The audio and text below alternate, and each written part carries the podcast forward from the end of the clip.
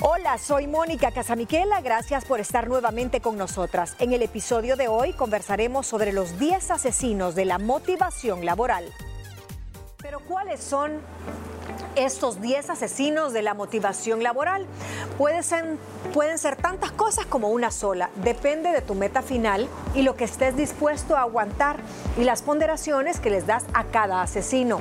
Es decir, que puede que no te importe el trato y el ambiente ni las instalaciones si tenés una buena paga.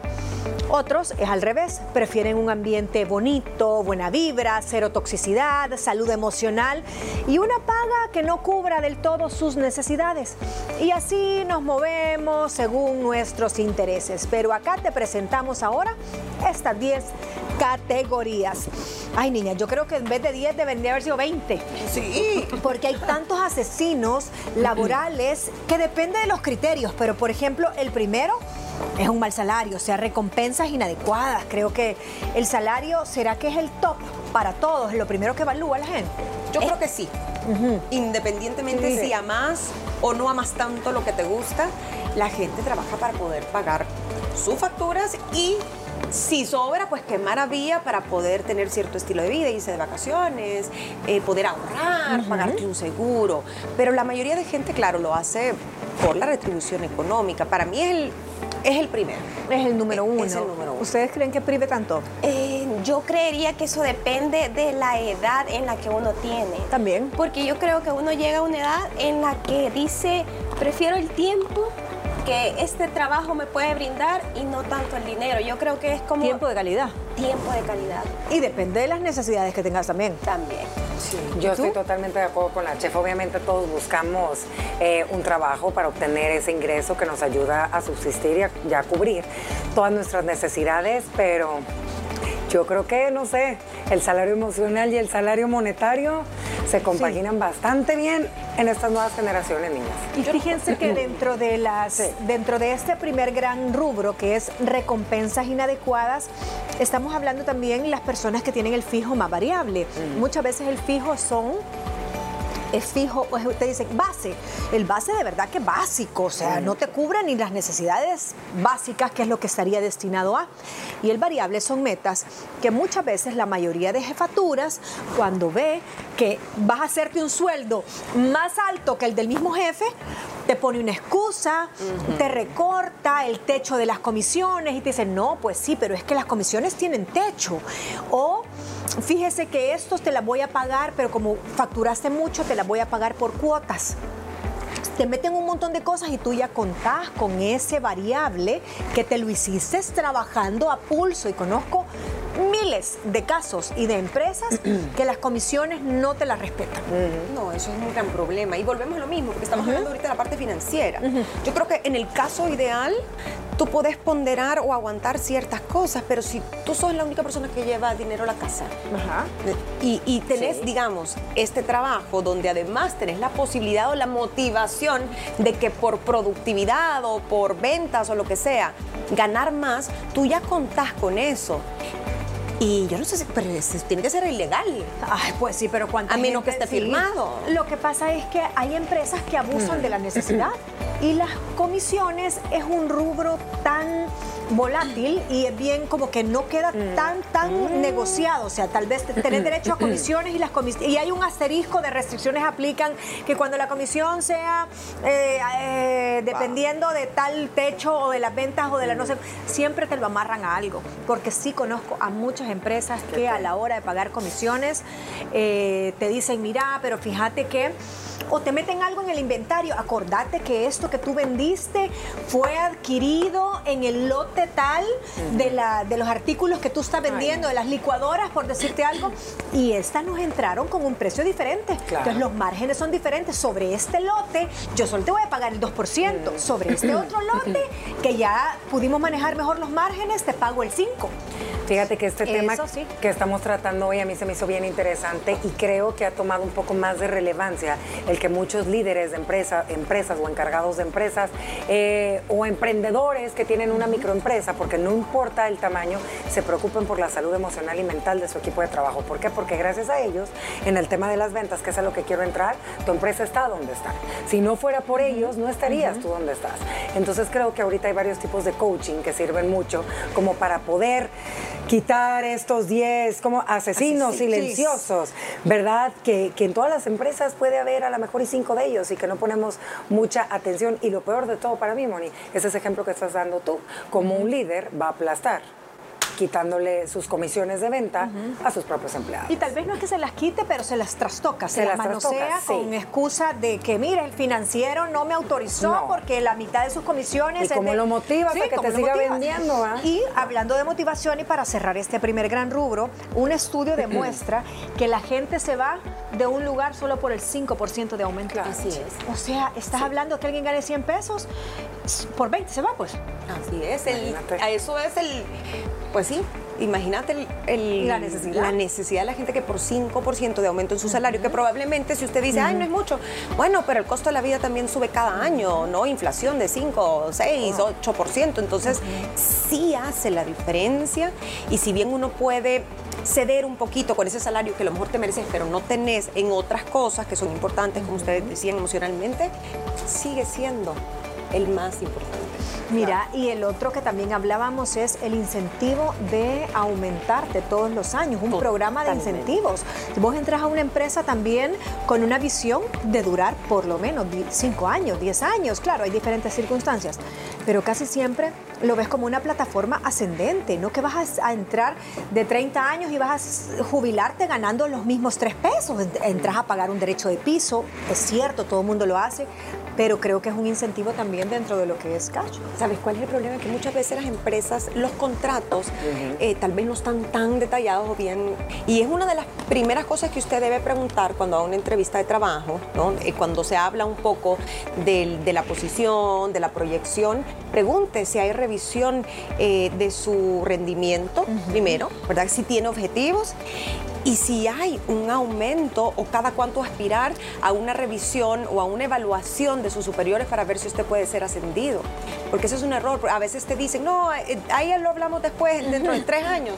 Y a los tres años vas y te dicen, no, aquí eso Que no sí, sucede. eso no sucede. Pero es que a mí cuando me contrataron, claro, en la emoción de que estás siendo recién Claro. contratado, crees que el después ya va a llegar. Ay, mira, ahorita lo que importa es recibir pisto. Y otra cosa de evaluar también el porcentaje de, de algo, porque a veces, o sea, lo venden súper bonito, ¿verdad? No es que vas a obtener el 0.5% sobre la venta que hagas en 3 mil dólares, en 4 mil dólares. O sea, entonces evaluar esas cosas, realmente hacer números con lo que realmente se está vendiendo dentro de la empresa. Y eso es algo que usted debe de ir preguntando también.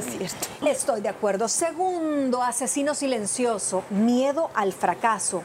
Te vas por miedo a quedar mal con los empleadores porque tienen una cultura del terror, porque tienen una cultura cerrada de mente estrecha en la que no se admiten los errores, tropiezos que brinde la opción de aprender de ellos. Creo que toda empresa tiene que tener eh, esa apertura que puede haber un margen de error en las ventas, en actitudes, es, un, es más que todo inclusive un reto para el empleador capacitar a la, a la gente a la que emplea en temas de asertividad, en temas de empatía, de trabajo en equipo, de metas globales, en vez de estar, si no llegas a la meta, te vas. Si cometes un error y me afecta mis, mis números, te vas. Eso también es otro asesino. Eso no es tener un buen líder, porque un buen líder es aquel que tiene empatía hacia sus empleados y el que constantemente pues te ofrece capacitaciones, porque si sabemos que algo cambia constantemente es el mercado.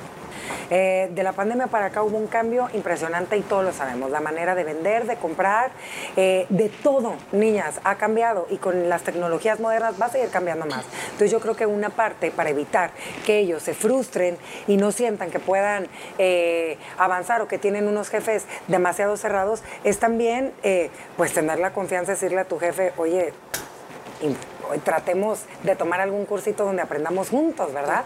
Porque a veces ellos vienen de otra escuela y no es su culpa, es su manera, es su metodología. Pero hay muchos de viejas escuelas que trabajan con nuevas tecnologías que, ¿qué te puedo decir?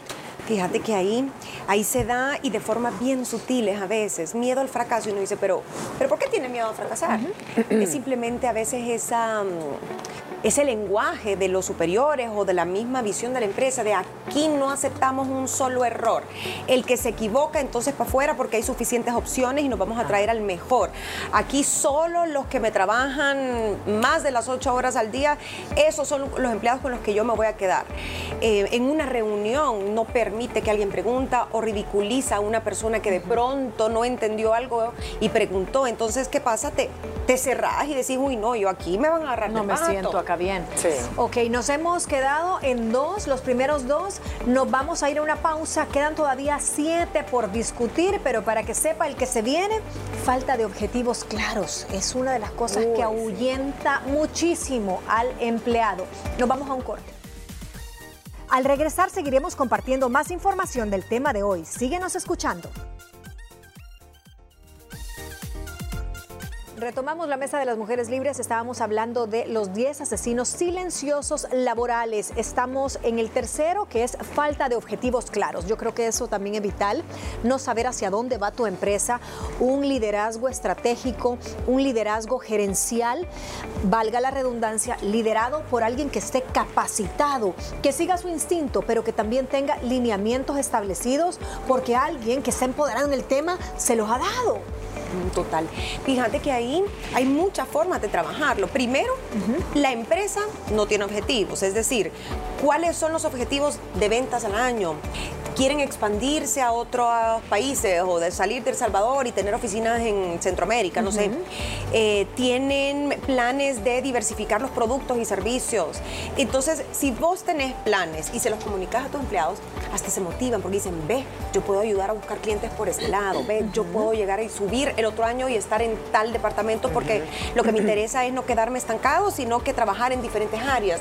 Pero a veces ahí van, solo sobreviviendo. Sí, solo a ver qué se les ocurre. y qué- modo qué- avión haciéndolo de Modo que siempre En en modo modo avión, sí, que, que ya sabes en automático me toca aprender la compu, mandar este correo, tú, tú, tú, sí, en modo. Operativo. No, y al final eso es parte de un plan de trabajo y es básico. O sea, la misión, la visión, los objetivos es lo primero que uno tiene que hacer a la hora de empezar una empresa, un emprendimiento o cualquier cosa. Esos son como las bases para solidificar la, la- la empresa. Y no en vano las, la rendición de cuenta anual, ¿verdad? Hay muchas empresas que, que son verdaderamente eh, sólidas y con visión y lo que hacen es dar cuentas y, eh, y hay un tema que es accountability en el tema no de números, sino que de hechos, de lo que realmente eh, lograron, de metas que tienen que responder ante una junta directiva. Ok, aquí está la rendición de cuentas, hicimos esto, nuestra, nuestro brazo de responsabilidad social corporativa hizo esto, esto y esto y esto, nuestro retorno de inversión, le decís al financiero que es el primero que te va a pedir cuentas, es tanto, tanto, tanto, tanto,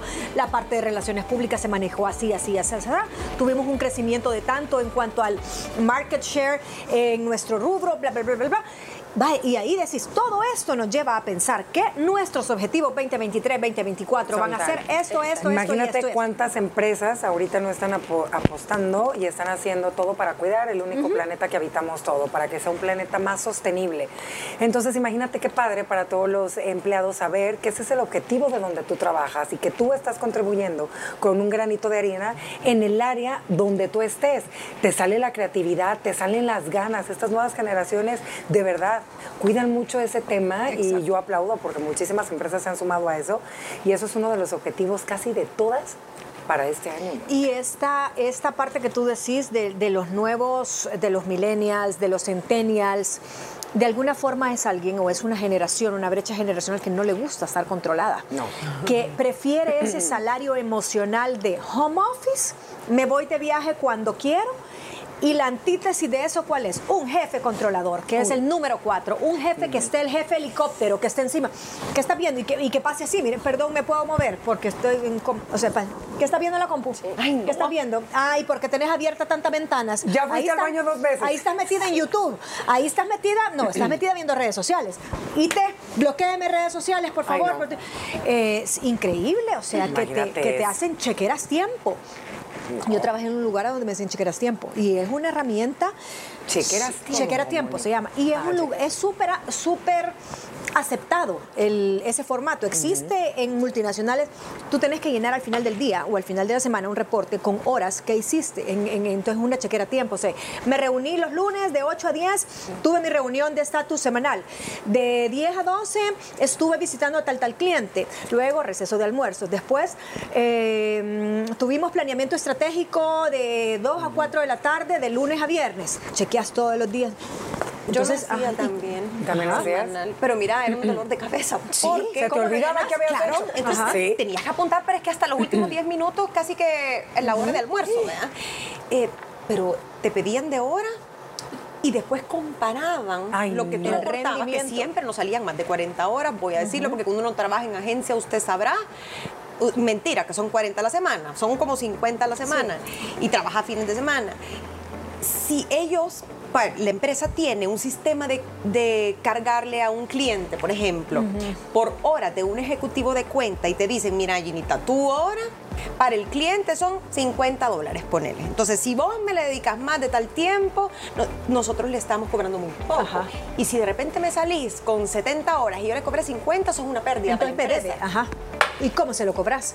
Entonces tú tenés que ver Ay, y no. también es una forma de, de medir qué tan rentable está siendo el empleado, ajá. Cuánto tiempo estás de ocio. Productivo. Así que, bueno, hablemos de otro que es A bien ver. importante y creo, chef, que en su caso, espacio de trabajo deprimente. Me imagino que Ay, la parte sí. gastronómica, Imagínate que te usted una- imagínese esa motivación divina de, haber- de ver esta cocina preciosa, Con de luz. ver todo este espacio de trabajo con luz.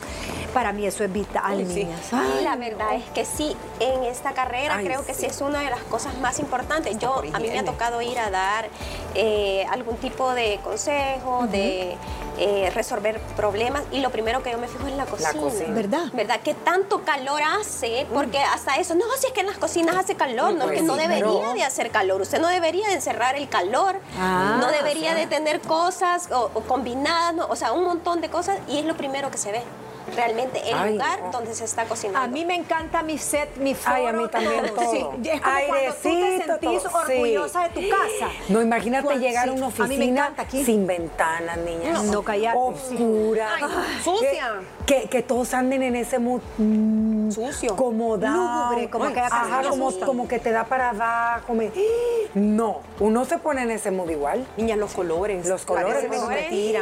Un lugar así oscuro con colores que no, No. sean que no inviten a la, a la luminosidad o a sentirte tranquilo, un color ocre por todos lados. O sea, me voy a ir así bien antiguo, vean. Aquellas alfombras feas que huelen a húmedo. Eh, las ventanitas Las chiquitas cortinas, con barrotes. Ay, no, Gina, que oficinas de saber dónde. De, uh, sí. de antaño, porque Sí. todavía existe. Sí, sí. Que, por ejemplo, no hayan suficientes papeleras o los baños, niñas. Esto sí. o el área de la de, de- almuerzo, el área de almuerzo, una zona abierta donde puedas platicar tu tiempo de almuerzo con tus compañeros, que te puedas calentar tu café, distraerte. Para mí eso es esencial. Fíjate que nosotros que tenemos que tener un buen mood para darle eh, al producto final, o sea, un buen rostro y todo. Gracias a Dios, Todo porque tenemos. miren, aquí pasan eh, clientes, a veces vienen personas a ver el programa y yo digo, cuando vienen, yo me siento bien orgullosa, yo me siento, ¿qué, qué van a decir? Que qué bonito el foro, que qué bonito el set, tenemos una súper buena cocina. Tenemos te- semillas, este, tenemos chef, tenemos tenemos semillas que aquí estamos comiendo. cafecito. No, nuestro camerino, de verdad, Sí. nuestro Cocos. camerino también bien iluminado. Sí. Imagínate si fuera un Espacioso, camerino Moni. sucio. Eh, los baños Claro, están súper no, bien. aquí de verdad 10. Todo. Aquí no existe ese asesino. Seguridad, parqueo. Parqueo, todo. Gina, parqueo. Yo- Parqueo, yo, braviaría con todos los. La gente, Si peleáramos por el parqueo y con todo que el venir vecindario. caminando que. Déjame en la esquina porque no hay parqueo. No, no llego a las 12. No. ¡Ay, Marito! eh! ¡Ay! Ay, sí me va a disculpar, voy a pasar tarjetita unos 15 minutos después. Imagínate buscar parqueo. No, no. Que tu carro después desaparezca. Y saben Sí. qué, niña, yo no podría. Yo no podría trabajar en un lugar, bueno, a menos que sea, ¿verdad? El Billuyi, en un lugar como una torre de edificio a donde tú tenés que empezar a subir a un parqueo. No, no, no, el parqueo Ah. para, primero para llegar Ah. en el carro. Yo pensé que por el temblor, dije. Aparte de eso, pero Yo pensé por eso. El acceso, por ejemplo, el acceso a tu parqueo es en esas torres Ah, de, pisos y empezás uno, dos. Allá en el piso 4 es el parqueo parqueo de tu empresa. De ahí tenés que bajar como fueras Pokémon.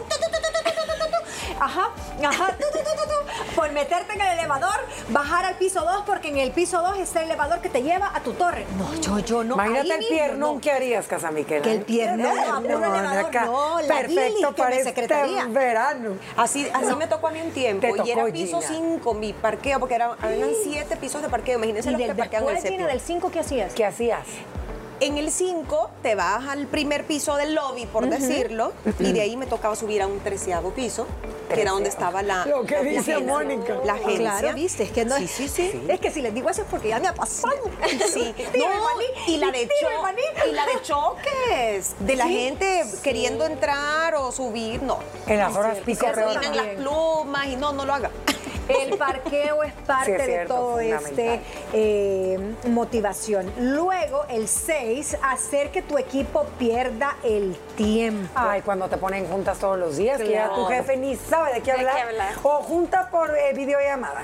Ahora junta presencial. Ahora creo que eso también. Tenés todas las apps, tenés Zoom, tenés Teams, tenés Ajá. Google Meets, tenés Realmente todo. tiene que ser productiva el día que usted haga y tiene que tener bien punteado de qué se va a tratar, haber mandado previamente, ¿verdad? Información para ver qué va a presentar cada uno de ellos. Porque imagínate estar haciendo junto y tú no saber de qué es, te agarra Desprevenido. desprevenido y Y también hay jefes que por todo quieren reunirse. Sí. O, veamos lo mejor el sábado. Y vos, no, no, no queremos. A mí me pasaba que decían, vaya, tenemos reunión. Y yo, vaya, está bien, no hay problema. A las 5 de la tarde. No, decían a las A 5. las Y no aquí, sino que allá Ah, en Torre Futura. A las 5 de la tarde. Con el traficante. Era horrible, sí. Llegar Ay. hasta ahí, después de la empresa, después salir para la casa. No, Y eso también te incluye los horarios que sean, hay horarios que son y días que son universales. Mire, por más que, que hay empresas que trabajan los domingos, como los call centers, que Claro. tienen horarios diferentes, porque a veces atienden clientes que son de otros países, donde te cae una llamada a una hora que para nosotros no es normal. Pero de verdad, niña, o sea, que te pongan una reunión un sábado a las 11. Ay, No. veámonos en tal café. Bueno, por lo menos a las O sea, 11. Este sábado, Este sábado, por lo menos a las 11, Moni. Sábado a las 8 de Ay, la no. mañana. Pero prefiere, preferiría, No. ya salís, No. pero a las 11. No, ya yo porque corro. ya, no. ya estás con el coco. El desayuno en la casa. Sí. O viernes, viernes a las 5 de la sí, tarde. No, ponga reuniones que la gente no está pensando en nada en la oficina. O que no, o no le marque por teléfono a su empleado a la una, si el pobre está con buenas tardes comiendo el maní. y ¿Estás ocupado? Sí, estás ocupado. Yo aquí comiendo un bocadito, un bocadito, jefe, pero por favor, hay que ser también eso. Si es un jefe annoying, eh, siete, falta de crecimiento. Sí, no permitir que tus trabajadores tengan la posibilidad de crecer personal y profesionalmente. Eso es una de las cosas que más asusta. Fíjate Ahí que no vas a pasar sí, de donde estás. Creo que es bien padre cuando te apoyan eh, como empresa o en el ámbito laboral donde usted se desenvuelva, que te dan coaching, que te dan cursos, ¿verdad? Para aprender más, para poder estar pues con los nuevos avances que hay. Todo eso suma muchísimo. De verdad que es algo que se agradece mucho como empleado. El sentirse estancado creo que es de los peores. Ajá. Sí. A mí me ha pasado un par de veces. Yo cuando ya siento que ya no me da conocimiento la parte donde estoy, yo prefiero ir. Ya topó. Ya, Ya. topé, sí. Te cambia el humor, Sí, te cambia sí. todo. Ya ajá. Dices, ¿y la ahora? monotonía. Sí, como Shakira, la monotonía, mira lo que. Monotonía, sí. Ambiente negativo, ahí incluimos Ay, todo, Dios. malas vibras, toxicidad, gente Ay, sí. que no quiere dejarte progresar, eso también te ahuyenta. Chismes, Moni. El Ay, chisme de pasillo, dañino. eh, gente pone dedo, es tóxico también Claro. en la oficina. Eh, creo que también, Moni, el hecho de. Hay muchos jefes que tal vez no lo hacen con mala intención. Pero que tal vez son, ponen mucho a competir a sus equipos. Como fulanito, mira cómo lo hizo y tú no. Ajá. Los comparan mucho, genera rivalidad. Imagínate, Me parece, pasan es cierto, más eso no lo horas en cuenta. En, en su ámbito laboral que en su hogar, ¿verdad? Bueno, aquellos que hacen home office que, que pueden tener esa, esa oportunidad, pero muchos de ellos pasan más tiempo en uno. Imagínate pasar tantas horas en un ambiente así. Qué tremendo. Colaboración ineficiente. Esto significa que impedir que los miembros de la empresa participen y aporten ideas. Lo que tú decís, no, no, no, eso no se puede aplicar. No, pero eso, no hay presupuesto. Ay. Entonces ahí no puedes hacer nada. Nada. O sea, no, no puedes colaborar porque te ponen como que, que- que no funciona tu idea. Sí, ahí qué difícil, ¿verdad? Que te sientes a lo mejor y esas personas eh, con las manos atadas porque la propuesta o la idea que tienen va a ayudar a sumar a ese proyecto y que no puedas. Qué frustración porque sabes que va a ser rentable y va a ser un éxito y que no puedas. Y, y aunque no funcionara, que te dieran el chance El de chance, equivocarte o de error. probamos, pero te sentís que Sí. valés. Y ahí te están matando para mí una de las motivadores más grandes, la autonomía y la creatividad de tu empleado. Después nadie, promueve- nadie quiere proponer nada. Nada. ¿Sí? Y el último, que ya Ana Paula había dicho, ¿Cuál es era? junta sin sentido. Ah, sí. Pues sí, ya lo habíamos hablado, pero hay que remacharlo. O sea, no queremos reuniones. Y se ríen aquí. reuniones que de verdad no vayan a darte tu retorno de, de- de inversión. Pues, muy largas tampoco. Póngale hora, hora de, de-. Eso es lo bueno del Zoom. Sí. Usted dice, mire, esta- esto se va a cortar a la Desaparece. media hora, los 45 minutos. Lo que Es no se habló, no se habló. Sí. Sí. Y, no, y no nos vamos a volver a Y conectar. no nos volvemos a conectar. O reuniones la señal. Reuniones estériles que al final se habla, se habla lo mismo y no se llega a nada. Sí, está rumiando, Exacto. rumiando, rumiando, es cierto. Eh, eh, Es, es pariente, es la misma de junta sin sentido. sí. Así que ahí tenemos 10 asesinos silenciosos de la parte laboral. ¿Usted tiene alguno que haya sido diferente o que no hayamos incluido? Compártanos al 7854-1483. Denos sus comentarios y gracias por habernos escuchado a través del podcast. De este y otros temas conversamos todos los días en nuestro programa. Por ello, no olvides que puedes disfrutar de nuestro show de lunes a viernes a través de Canal 6, 12 del mediodía en punto y nos encuentras como arroba liberadas TCS en todas las redes sociales. ¿Has escuchado sobre los comportamientos dismórficos? Sobre este interesante tema debatimos mañana. No te lo pierdas.